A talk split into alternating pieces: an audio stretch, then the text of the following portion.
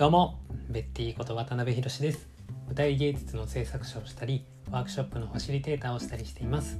この番組では僕の関わっている小劇場の舞台の制作のことやワークショップのこと演劇と教育にまつわるあれこれなどを話していきます。今日はこれから舞台やアートの現場を志す若い世代に向けてということでお話ししようと思います。僕は舞台芸術の分野に22歳から飛び込んで大学の4年とかですねで、えー、33歳になった今もこう続けてこられているんですけど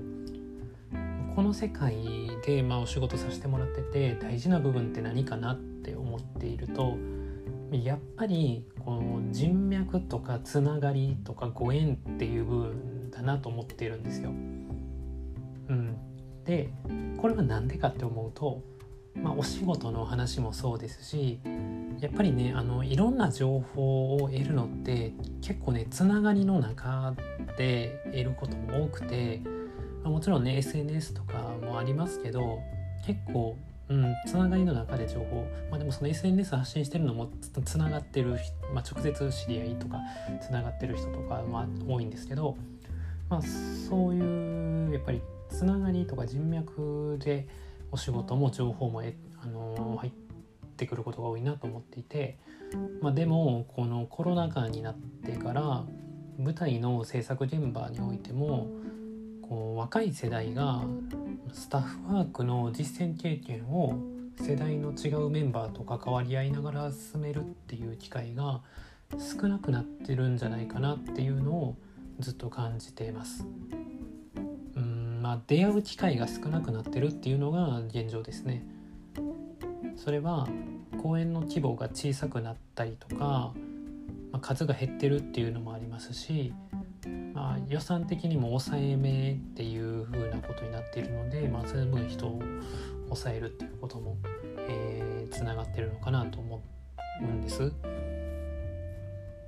だから、えー、これからキャリアを歩んでいきたい人とか、え、舞台とかアートの現場を支える側をやりたいでもどうやって始めたらいいんやろうって思ってる人にとっては出会える機会が狭くなってるっていうことなんですよ。これあのー、まじゃあそういう人たちね、あのー、やりたいっていうふうに思った人舞台とかアートの現場を支える側のことがやりたいっていうふうに思った人はじゃあどういうふうなことを考えて行動するかって思うと例えば今大学生の3年生とか4年生で、まあ、そういう仕事あるかなとかっていうものはま就活サイトとかに登録してまず探すと思うんですよ。まあ、リクナビとか、ね、マイナビとかね、ありますもんね。僕も登録はしてました。登録してたけど、まあ、全然見てなかったんですが、えー、まあでも登録しますわな。で、で、それでまあいろいろ多分調べると思うんですけど、舞台関係とかアートマネージャーとかって、うん、まあ大きいホールとか、まあ、それこそ劇団四季さんとかねそういう大きいものを、まあ、ちょっと別として、まあ、ちょっと特殊というか公に募集がかかったりとかってそんなにまああんまないなっていうこともあってで、まあ、僕も一回ハローワークに行ったこともあって一回経験してみようかなと思って行ったんですけどでもね本当に何でしょうあのー、向こうのね方からね出てくる提案とかお話とか聞いててもなんか本当にね全然しっくりこなくてあのー、まとえないんですよ聞いてても。うん、で要は多分なんかあんまりこっちとして欲しいなとか期待したいなって思うような情報っていうのがあんまなかったんやろうなと思うんですよ。うん、で、まあ、そういう採用とかのことがあんまり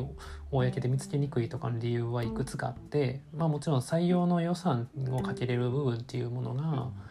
まあ、どうしても文化芸術のね予算規模ってやっぱりそんなに大きくないのであの、まあ、採用にかかる予算っていうのも当然、えー、そんなにかけられないっていうところもあると思いますし、まあ、募集人数とかもねまあ多分そんなに多くないっていうところもありますでしょうしあとね実務経験ありとかっていうものもまあ募集条件で入ってたりっていうのもねあったりするんですよ。だから要するにはですよこの舞台やアートの現場を支える側をやりたいって思った人がいたとして就活のサイトとかを眺めてても舞台芸術やアートマネージメントの現場で実際に働く人の様子とか仕事内容っていうのは見えにくいっていうことなんですよ。まあ、てか載ってないと思うんです。ででさらにやっぱりその仕事をしたいとか、まあ、自分としてこうやりたいっていうふうに感じるかってもちろん興味を持ってやりたいと思ってもまあ、一回やっぱり試しにやってみて体験してみてからよりはっきり思えるようになると思うんですよそっち側かな自分っていうのって。だって大体やっぱり俳優さん僕もそうですけど俳優やりたいっていうふうに始める人も当然多いですし、まあ、他のスタッフワークも多いですけどあんまりね制作から入るってないあんま少ないと思うんですよね。見えにくいから表に。うん、でもそれってやっぱり実務経験っていうものがどんなものかやってみてそれで自分あこれ結構やりたいな面白いなって思えるかどうかっていうもの本当にねこれやっぱりね経験なんですよね。実務経験。でそれを経て考えることができるんですよね。だからやっぱりその実務経験を踏んでみるっていうのは大事で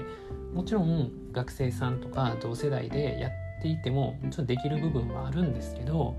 やっぱり違う世代と絡んだりあるいは本当に自分の所属しているところとか近いコミュニティとまた違ううーんなんだろうな、まあ、いろんな現場を経験してみてでそれで初めて得られるものがほんまにあります。でそれを経験して卒業してからもやりたいものなのかどうかみたいなことって、まあ、思ったりするんだろうなと思うんです。もちろんだかこのその業界一本で仕事するのがいいよとかそういうことではなくて、うん、普段正社員で働きながらとかパートで働きながらとか、まあ、そういうお勤めをしながら活動されてる方っていうのもたくさんいますし本当に続け方はそれぞれなので全然いいんですけどただやっぱりその続け方っていうものにはいろんなものがあるっていうのを知ってるのと知らないのではほんまに大違いやなと。要するに想像できるものと想像できないものの違いですね。やっぱり見えないものとかうん知らないものっていうのは想像がつきにくいです、まあ、これは当然やと思います。ただうん先の人が開いた道をもしする知ることができれば後に続く人っていうのは選択肢を持って考えることができるなと。例えば今メジャーリーグでいう大谷翔平選手とかは二刀流っていう形を見せてるわけじゃないですか。でそれを見るとやっぱり実際にやっているっていう現実として見れると心のハードルって下がるというかイメージできるんですよ自分も二刀流でやるっていうことが。だからこれからの世代には二刀流っていう選択肢も出てきてるわけでそれを意識して行動してやってるっていう次世代はもう現れてきてると思うんです。というわけでなんか先に先の人が開いた道を知れる機会を作るとかうんつながりを持てる場を作りたいっていうふうなことを、まあえー、今回考えましてでえー、慣れ初めアカデミーというオンライントーク企画を立ち上げることにしました。このトーク企画では、まあ、オンラインでやるんですけれども、まあ、僕がファシリテーターになってゲストの方を招いてでそれはまああの今京都とか関西中心に、えー、舞台芸術の制作とか、えー、アートマネジメントの分野で活動されている人を招く、えー、ゲストで招きでさらにもう一人聞き手として現役の学生さんにも入ってもらって三者対談っていう形で進行しようと思っています。まあ、これはやっぱりあの、まあ、僕も30代なんで言うて10個ぐらい離れるわけですからよりもやっぱり近しい世代の人に聞いてもらうっていうことで、えー、その人自身の目線でやっぱり聞きたいこと喋りたいことっていうのを引き出したいなというのもあって、えー、そこ入ってもらうことにしました。で、えー、舞台とかアートの現場の裏側から支える仕事にはどんな働き方があってとか、まあ、どんな道をたどってきましたかとか、まあ、そういうことをこのトークイベントでは聞いてでここにね参加いただいた方が今後の自分のキャリアをどう歩んでいくかとかっていう設計をね思い描く一つのきっかけにしてもらったりとか何か少しでも本当に参加していた方にとって次の一歩を踏み出すことにつながったりできたら嬉しいなというふうに思ってます。で、まあ、僕もファシリテーターっていう形で入りながらいろんな人のお話を聞いてうんうんなるほどと本当に一緒に学ばしてもらおうというつもりが満々でございます。はい、えー、このトークイベントね参加無料にしました。なんかまあ参加しやすい形でね、えー、無料にしました。これねいや本当にこんなとこで言うのもあれなんですけどあのね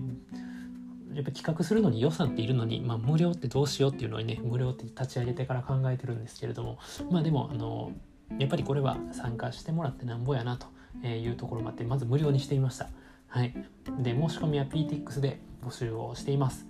無料のねオンライントークだと PTX 手数料かかりませんので、えー、PTX でぜひ申し込んでください。ここでねあの皆さんともつながることができたら嬉しいなと思ってます。えー、学生さんとかね興味のある若い世代の方にぜひ、えー、情報届きますようにと